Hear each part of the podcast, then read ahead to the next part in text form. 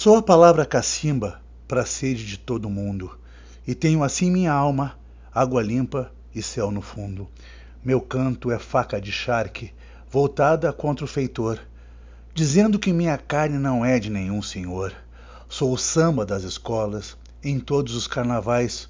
Sou o samba da cidade, lá dos confins rurais. Sou a bombacha de santo, sou o churrasco de Ogum, entre os filhos desta terra naturalmente sou um. Sou o trabalho e a luta, suor e sangue de quem, nas entranhas desta terra, nutre raízes também. Os fragmentos do poema Afro-Gaúcho de Oliveira Silveira apontam o lugar do negro em um estado que tende a uma identidade regional exclusiva, a coisa do gaúcho, que faz a gente mesmo não perceber que há muitos gaúchos, que há também o gaúcho negro. Oliveira Silveira foi um dos mais importantes intelectuais afrodescendentes brasileiros. Militante e experimentador poético, foi mentor do dia 20 de novembro, data da morte de Zumbi dos Palmares em 1695, como Dia Nacional da Consciência Negra.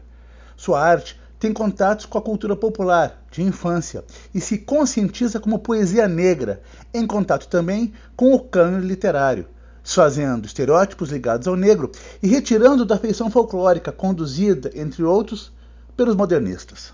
Sua poesia é reunida toda em livro, por edição e curadoria do crítico e também poeta Ronald Augusto, dá acesso aos leitores ao que foi publicado, em determinados casos artesanalmente, em décadas de produção poética. Permite também perceber que, além da militância, há na obra de Silveira estética e talento, sensibilidade e inventividade em um poeta em busca da palavra certa, já que a coisa, a dor, a angústia, nada disso cabe sempre em um signo.